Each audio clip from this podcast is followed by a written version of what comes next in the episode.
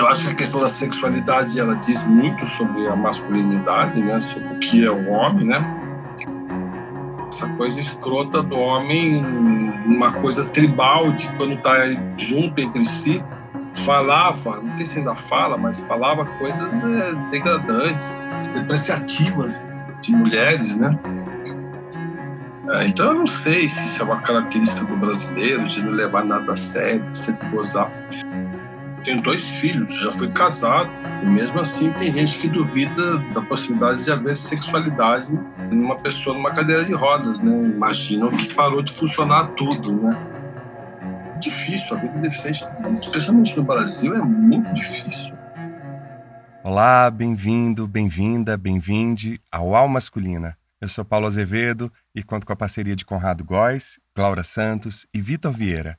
E hoje continuamos com a conversa com o escritor Marcelo Rubens Paiva. Nesta segunda parte do episódio 49, conversamos sobre humor, fé, novos paradigmas das masculinidades, os preconceitos com portadores de deficiência e muito mais. Para saber mais sobre este episódio e os anteriores, visite nosso novo site www.almasculina.com.br Acompanhe as dicas nas nossas redes sociais, no Twitter e no Instagram, Almasculina, se inscreva no nosso canal no YouTube e leve a masculina para mais gente. Na primeira parte dessa conversa, a gente falou sobre referência de masculinidades, paternidade, relacionamentos, e a gente vai abrir essa segunda parte com uma pergunta enviada para você, o escritor e dramaturgo Marcelino Freire. Foi convidado do nosso episódio 7 aqui. Vamos ver a pergunta dele para você. Marcelo Rubens Paiva, amado, como é que você está? Tudo bem? Olha eu aqui de novo. Recentemente eu participei de uma live em que eu te mandei uma pergunta lá. Mas como já te perguntei tantas coisas, já fizemos tantas mesas juntos, eu tenho uma pergunta que eu nunca te fiz. Você tem fé? Você reza? Você acredita em um Deus ou uma deusa? Como é que você faz para enfrentar esses momentos tão sombrios e tão difíceis? Confessa pra gente. Um beijo imenso para você. Fique bem. Cuidem-se. Você e os amigos e as pessoas que fazem aí o alma feminina acontecer. Vamos lá, estou aguardando a tua resposta. Quero rezar contigo. Beijo imenso. Que pergunta ótima, Marcelino. É, de fato, a minha fé é um pouco atrapalhada assim pelas circunstâncias da vida. Eu rezo, sim, mas eu rezo, a minha reza ela é para Xangô. Sou filho de Xangô e frequento eventualmente o culto, ando com badulaques. Como é que é a música do, do Dori Caymmi? O que é que a baina tem? Todas aquelas coisas. Frequentei o Cantuar, fui abençoado não por uma menininha, mas por uma Ecleusa. E tem muito tempo, Marcelo? Que eu frequento o candomblé? Ah, faz bastante tempo. É lindo, candomblé é uma coisa linda, né? Se você estudar candomblé mesmo, assim, uma coisa. Eu não sou um estudioso. Agora, meu filho ontem me perguntou: papai, a gente é cristão? A gente é católico? As perguntas são ótimas das eu crianças. Eu não sabia né? o que eu responder, mas você sabe que eu falei: somos. Porque, na verdade, eu fui batizado, eu fiz primeira comunhão, minha família era católica, eu nunca rezei, já fui em igreja, mas eu nunca rezei, assim, não sou um cara de rezar as rezas católicas, mas tenho fé sim, tenho fé e, e, peço proteção e acho que tem um anjo me protegendo, um orixá me protegendo. Às vezes eu agradeço, poxa, obrigado pai orixá, obrigado, é, mãe Emanjá, tal. tenho fé sim. E é, você sabe que uma vez eu estava, foi engraçado, porque eu estava vendo televisão e estava tendo uma, um conflito na, na igreja de Natividade, que é a igreja de, que Cristo teria nascido, teria nascido no local que a igreja teria nascido, né, que ninguém sabe ao certo. E estava tendo um conflito, ali existe essa igreja, e tinha grupos disputando que o local lá é uma confusão, né? Porque tem berço de muitas religiões ali, né? Aí os católicos venceram, eu fiz um yes, sabe? Coisa parecia, veio de dentro, assim, entendeu? Então eu acho que apesar de não praticar, eu me identifico como um católico. E Marcelo, sua obra é muito reconhecida pela autoficção, pela inteligência, humor e por abordar situações difíceis sem autocomiseração. Isso é uma coisa muito forte na sua escrita e que nos aproxima muito do jeito que você escreve, no cinema, no teatro e na televisão. Como é que o humor te ajuda a lidar com essas tragédias e com o atual contexto do país, com 484 mil mortes pela Covid, altas taxas de desemprego, miséria, inflação? E como é que você vê é, a relação do masculino com o humor, principalmente sabendo que a sua família já sofreu ataques do atual governo, né? aquela situação bizarra da cusparada na, na estátua do seu pai, que enfim.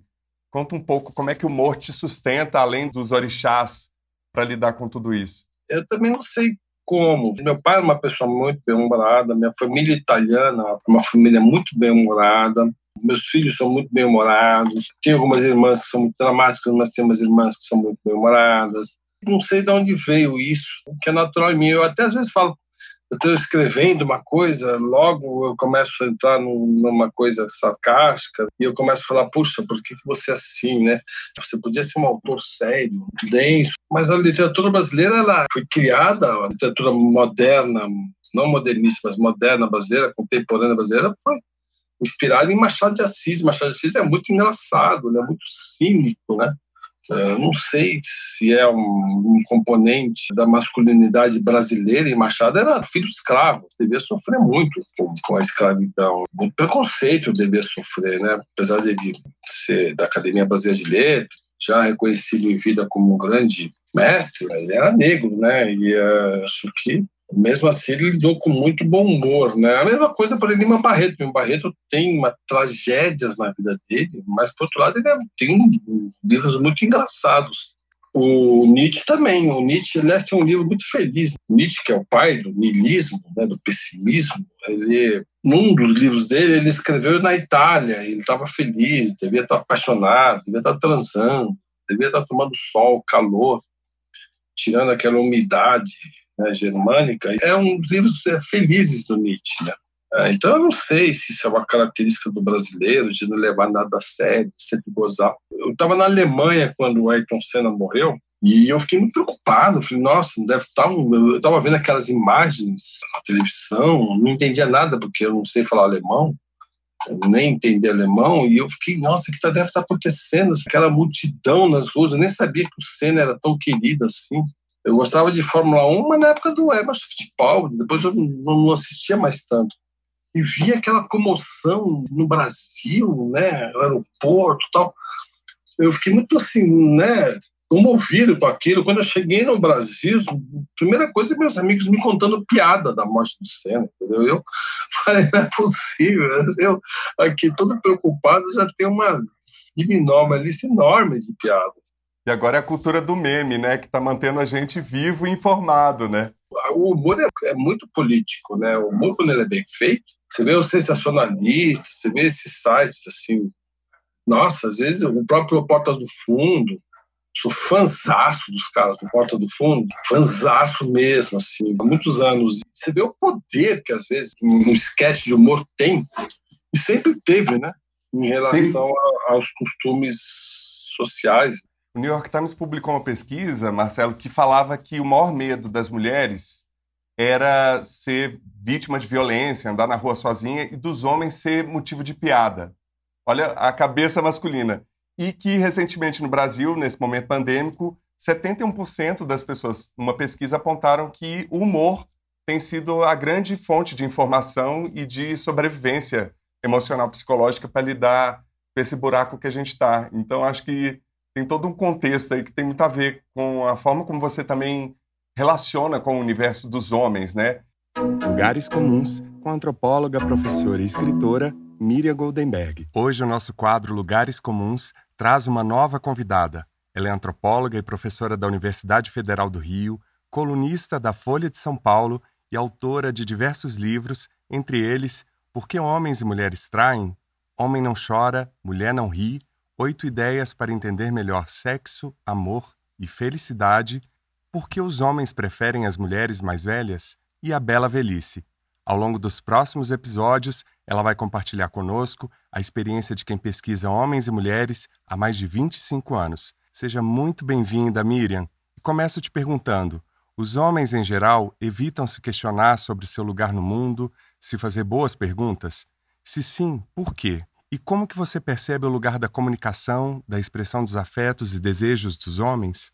Desde 1988, eu comecei as minhas pesquisas sobre homens e mulheres na cultura brasileira. E desde 1988, eu tenho a preocupação de comparar os discursos, comportamentos e valores masculinos e femininos das camadas médias urbanas. E eu percebo uma mudança muito grande nesses comportamentos, nesses discursos e talvez até nos valores. Por quê? E já escrevi muito sobre isso. Fala-se muito, há muitas décadas, de uma crise da masculinidade. Em 1980 eu já escrevi sobre isso. O que seria essa crise de masculinidade? Não é uma crise da masculinidade, é uma crise do modelo de masculinidade. Antes você tinha um modelo legítimo valorizado, reforçado socialmente do homem provedor, do homem forte, do homem superior, aquele modelo que nós chamamos de dominação masculina. Só que nenhum homem consegue se enquadrar nesse modelo.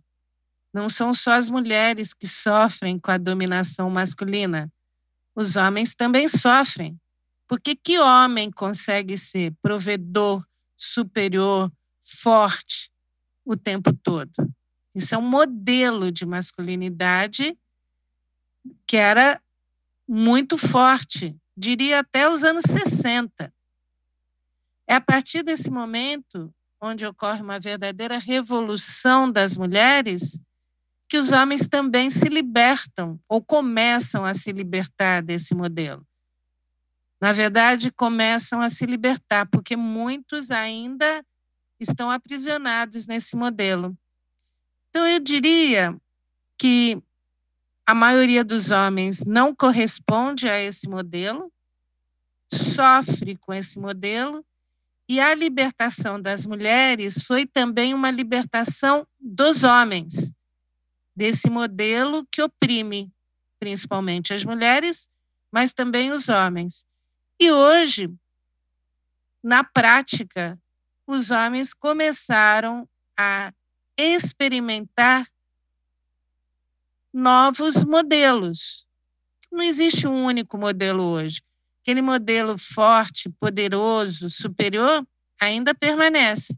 Mas você tem o homem mais companheiro, o homem mais sensível, o homem que chora, o homem que não chora, tem um livro até sobre isso. Muitos homens não se permitem chorar na frente dos outros e nem conseguem chorar. Então, você tem inúmeros modelos. Não vejo nenhum modelo hegemônico hoje em dia. Acho que pela primeira vez os homens podem ser eles mesmos, sem modelos e sem prisões. Aí eu queria saber, você tem várias obras que retratam masculinidades diversas, da relação com as mulheres, o Homem Ridículo, que você já mencionou aqui, O Homem que Conhecia as Mulheres, o E aí Comeu, que o Tony Bellotto citou na primeira parte, adaptada para o teatro e para o cinema, está disponível na Netflix, escrito depois de uma separação de uma relação de nove anos. E eu sei que você chegou a revisitar algumas obras na mudança de editora. O que, que você descobriu sobre essa mudança de perspectiva do período que você escreveu para cá e o que, que você percebeu do que você tinha nesse comportamento machista, patriarcal, impresso nessas obras de alguma maneira? Eu acho que o que ficou mais nítido foi nesse livro O Homem Ridículo. Ele tinha sido editado por uma editora mulher e chamava-se As Mentiras que as Mulheres Contam ou as mentiras que elas contam. Eu não me lembro exatamente o nome do livro.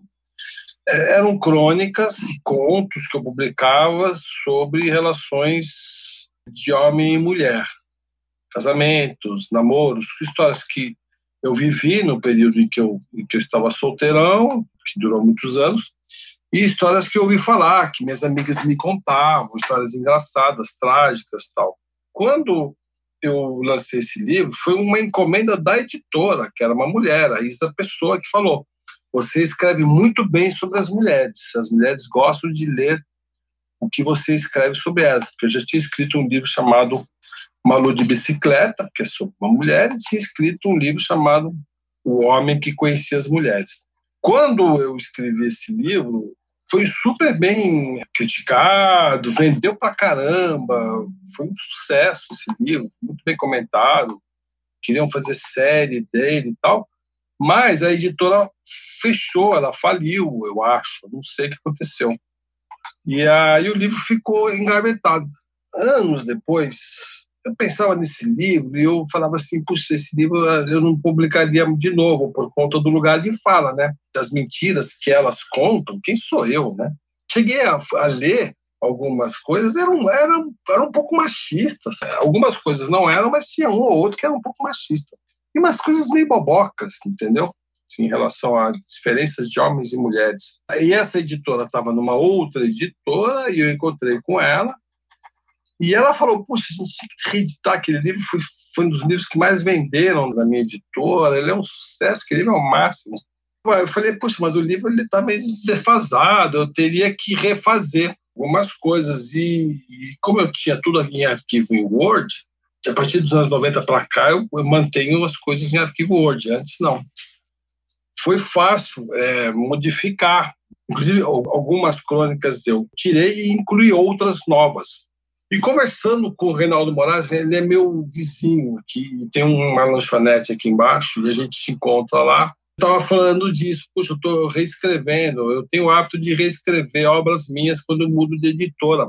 Corto coisas que podem hoje em dia soar racistas, e na época não eram, se eram, ninguém percebia. Por exemplo, eu tinha um personagem chamado Neguinho. Nem fui eu que dei o nome dele. Ele era chamado de Neguinho porque o nome dele era Edson e já tinha o Edson na Vai Vai e ele era o já tinha o Edinho da Vai Vai. Não poderiam ter dois Edinhos da Vai Vai, então era o Edinho da Vai Vai e era o Neguinho da Gaviões. Ah, hoje em dia eu não sei como é que é você apelidar esse, esse personagem de Neguinho, uma coisa que pode ser ofensivo. Aliás, é o personagem do Feliz no Velho. E eu estava conversando isso com meu amigo, o Reinaldão, e ele falou: Eu acho absurdo né, você escrever um livro, porque esse é um grande debate que tem entre os, os escritores, né? A obra tem que estar como está na época, tem que, você tem que contextualizar, porque era assim que se falava, porque você tem que. Não, porque eu mesmo nunca vou escrever nenhum livro. Aí eu olhei para ele e falei assim: porra, Reinaldo, você, de fato, escreve sobre personagens ridículos, propositalmente ridículos. Todos os livros do Reinaldo são narrados por homens ridículos o Iaí comeu também, né? Os homens têm um lugar do patético ali. Eu também, eles são patéticos. É, essa expressão é até para provocar uma polêmica que a peça levantava, a peça de teatro levantava. Essa coisa escrota do homem, uma coisa tribal de quando está junto entre si, falava, não sei se ainda fala, mas falava coisas é, degradantes, né? depreciativas de mulheres, né? Mas ao mesmo tempo todos eram casados e apaixonados por suas mulheres e românticos e estavam em torno de amor, né? E ao mesmo tempo as mulheres no Iaí Comeu têm um papel, ainda que coadjuvante, muito fortes, né? É, não, muito forte, exatamente. E aliás, quem tocou essa peça para frente foi, foi a atriz e a produtora, elas que queriam colocar essa peça para trabalhar, para funcionar. A Bianca Baito e a Maria Cima. E eu falei para o Reinaldo isso, homem ridículo, eu pensei nessa expressão, entendeu? Os narradores do Reinaldão são homens propositalmente ridículos, porque acompanha eles, mas eles são ridículos, eles são engraçados, entendeu? Para quem não sabe, o livro dele, Pornopopeia, é narrado por um, um grande cineasta que não tem mais inspiração nenhuma e tem que fazer um roteiro de um vídeo sonoro sobre salsicha. O livro se passa em 24 horas e ele está sem nenhuma inspiração o livro posterior dele é um homem que, que não consegue escrever um livro porque não consegue achar, encontrar a primeira frase. E também é um livro que se passa um pouco tempo. E todo o ridículo da humanidade aparece ali, entendeu? E eu falei, mas eu não sou, porque no Fez Velho sou eu me posicionando, mas só que sou eu me posicionando. Não. Quando eu pensei nisso, eu falei, puxa, pronto, já tem um nome para este livro que eu vou reeditar, O Homem Ridículo, entendeu? Uma coleção de crônicas de uma ideia ultrapassada do, da masculinidade. Né? Ficou muito legal. Me orgulhei muito de ter feito essa mudança. Assim. Acho que não me arrependo, não. Não se arrependa, inclusive vai ser uma das dicas aqui no nosso final. Marcelo, não poderia deixar de encerrar falando um pouco da sua importante atuação pelos direitos dos portadores de deficiência, né, junto a ONGs. Quais são os preconceitos e discriminações mais comuns que você percebe e se existem preconceitos e discriminações, especialmente em relação a homens portadores de deficientes? Ah, existe, né? Até hoje, é uma coisa inacreditável. Eu tenho dois filhos, já fui casado, e mesmo assim tem gente que duvida da possibilidade de haver sexualidade numa pessoa numa cadeira de rodas, né? Imaginam que parou de funcionar tudo, né? Ainda hoje, Marcelo, 2021? Ainda hoje. Outro dia na piscina mesmo, eu estava aqui do prédio, eu estava conversando com o cara tal. Aí eu falei assim, pô, você sabe o que, que eu tenho mais, mais falta de fazer? De quando eu andava, eu ia falar surfar. Né? Ele falou trepar? Pô, eu tô aqui com os meus dois filhos na piscina, entendeu? Na hora eu fiquei até assim, sabe, sem ação. Porque para mim foi tão surpreendente o cara achar isso, mesmo sendo casado com dois filhos. Enfim, mas isso existe muito, né, da, da, da sexualidade, do deficiente e tal. E é uma loucura, porque meus filhos são a minha cara, então também devem ficar muito, muito perturbados assim, de achar como é que isso foi possível, né, esse milagre, né? Eu acho que a questão da sexualidade ela diz muito sobre a masculinidade, né, sobre o que é o homem, né? Mas tem, é muito difícil. A vida deficiente, especialmente no Brasil, é muito difícil, né? A falta de acesso, a falta de transporte, a falta de equipamentos, qualidade, preços acessíveis, a falta de medicamentos, é muitas coisas. Eu tenho dois medicamentos que eu tomo que são importados, um da Europa e um dos Estados Unidos, são caríssimos, caríssimos. E deve ter uma tributação enorme aí em cima, né? Tem uma tributação enorme. Às vezes a minha irmã trazia para mim, mas a minha irmã, com a pandemia, ela, ficou, ela não pôde vir trazer, né? Eu tenho uma irmã, uma irmã que mora na França, né? Poxa, por que, que não tem no Brasil? Você fala, caramba, entendeu? Aí você imagina como os deficientes mais de poder aquisitivo menor que o meu conseguem lidar com isso. Deve ser muito difícil. Melhorou, mas assim, ainda está longe. Eu sei que você não é das redes, Marcelo, mas como é que faz para te achar no Twitter? Fala um pouco sobre o Bora Saber, como é que estão os cursos? Twitter é Marcelo Rubens. Tem bastante gente aqui comentando, fazendo polêmica e tal. Como é que você lida com os haters? Você tem haters, Marcelo, mesmo sendo essa figura boa praça, gente boa e ponderada? Tenho haters há muitos anos. Eu tinha, eu tinha blog, né? fui dos caras que começaram no blog. Tá? Começo dos anos 2000, e no blog que eu me assustava com os haters. Eu não sabia lidar com aquilo, eu respondia. O meu blog era do Estadão o jornal não sabia lidar com aquilo também e uh, eles eram anônimos e uma vez conversando com o Daniel Pisa, que era meu parceiro do Estadão, falecido, falou assim, pô, esses caras aí que você está citando, eles também me odeiam no meu, no meu blog também. A gente percebi que eram caras que ficavam provocando todos os colunistas do jornal que ele lia, né? E no começo eu respondia, depois eu parei de responder, depois eu parei de ler especialmente do Estadão, porque o Estadão, eu era um, ali um cara fora da curva do Estadão, que era um jornal é, de um leitor com um perfil mais conservador. Né? Agora acho que mudou um pouco. O jornal adotou uma postura um pouco menos conservadora. Mas também não sei assim, qual é a postura do jornal. Também nunca fui censurado, pelo contrário. É um jornal que o único lugar em que eu trabalhei que eu nunca fui censurado, mas nem uma vírgula.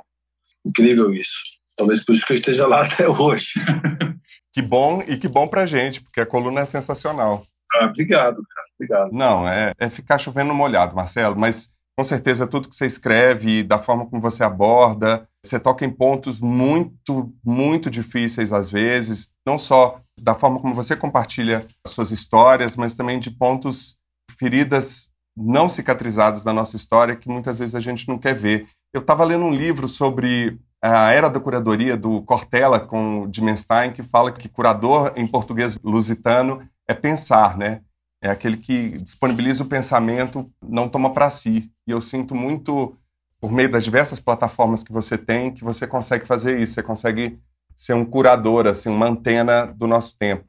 Foi daí que veio o site Bora Saber, quer dizer, eu comecei a ter um monte de amigo meu que estava durante a pandemia sem trabalho, sem, sem viajar, sem dar palestras, fora das feiras de livros, e eu descobri mais ou menos através do webinar como fazer um site de cursos online fácil. A gente trabalha só em duas pessoas. E aí chamei todo mundo, começar por Reinaldo Moraes, Chico Sal, Marcelino Freire, os amigos, chamei o Beloto, mas o Beloto nunca tem tempo, vamos ver se não insisto ainda. E ele está bombando o site, assim, aulas lotam, o André Barcinski, lota as aulas dele, o Ismail, muita gente boa, assim. E aí é legal, porque meus amigos que estavam né, um pouco em casa, deprimidos, acabaram encontrando um, um motivo para repensar sua própria obra, que é legal. Eu mesmo vou dar aula curso, mês que vem eu vou dar um curso, é segundas-feiras. É legal porque você repensa no seu método, na sua teoria. Aliás, eu, eu fui levado a fazer curso por conta do Marcelino Freire. Ele que falou para mim assim: o, que você sabe é aquilo que o público quer saber. Não tem um, é, didática assim, para dar aula, mas acabei falando tanto da minha própria obra que é exatamente o que as pessoas querem ouvir, como é que eu construí aquelas obras, né? Isso é teoria, né? É bora saber .arte.br, tem um monte de curso. Quem você gostaria de ver aqui no Masculina e por que, sabendo que o esquema é apadrinhamento, como você já viu aí com o Tony? Então, Chico Sá, cara. Chico Sá, para falar de masculinidade, é perfeito, porque ele, como eu, é, também é um autor que também teve que se reencontrar, se refazer, se, se, se, se recolocar nesse mundo e ele, como eu, também é atuante, militante, estamos sempre tentando entender é, o que está acontecendo. E ele, como eu, fomos acusados de esquerdomachistas. Teve uma blogueira, uma, blogueira uma vez da, de, um, de um site aí que fez uma coluna chamando Eu, o Chico Sal, o Gregório do Vivier, o Jean Willis é, e mais uns outros de esquerdomacho. Aí a gente adorou, deu muita risada. Então acho que o Chico Sá é um cara que eu chamaria sem me arrepender, que você vai se divertir. Ele vai adorar. Não, a gente vai adorar recebê-lo aqui. Fica esperando a ponte, o esquema padrinhamento. Tá, então, pode deixar. Ah, querido, muitíssimo obrigado pela disponibilidade, pelo carinho e por nos ajudar a ter humor, respiro, reflexão nesse momento tão difícil. Você é um amor. Foi uma honra, Paulo. Como eu te disse no começo, quando o Beloto manda, a gente obedece. E acho que foi muito bem. Você tem referências muito boas. Eu não poderia dizer não a você. Obrigado pelas perguntas. Você se preparou. Eu acho que Paulo é um grande grande salto aí para a masculinidade, né? Para a gente discutir a masculinidade, essa nova masculinidade. Ainda vai ter Marcelo aqui de novo, gente, porque tem mais umas 30 perguntas na pauta. A gente vai fazer um curso no Bora Saber Masculinidades e Marcelo Rubens Pava com a masculina. Bora fazer? Você vai fazer. Não, então bora, bora. Eu achei o site genial, fiquei super interessado. Ah, agora vai ter o troco. Bora fazer. Maria Homem fazer. Vamos ver se ela vai fazer. Se não fizer, eu vou te chamar aí, tá bom?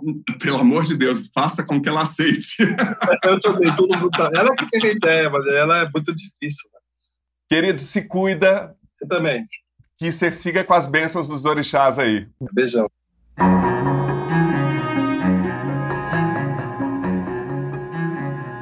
E colabore para manter o Alma Masculina no ar por meio da nossa campanha de financiamento coletivo. Saiba mais no site www.catarse.me barra masculina. E desde já agradecemos a todos os nossos apoiadores, em especial Alexandre Valverde, Ana Maria de Lima Rodrigues, Ângela Mucida, Danilo Azevedo, Juliana Dias e Tânia Simão Baixa Silva.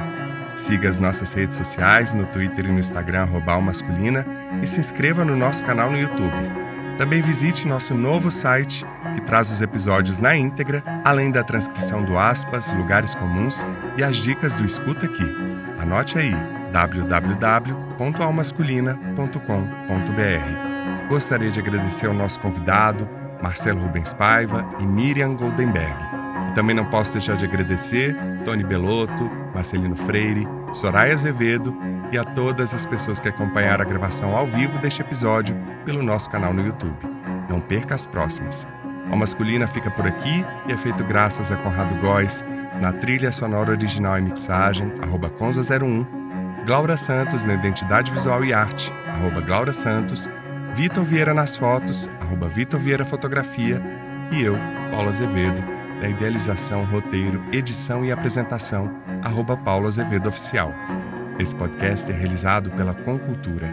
E você que nos deu o prazer da sua companhia até aqui, muitíssimo obrigado e até o próximo encontro.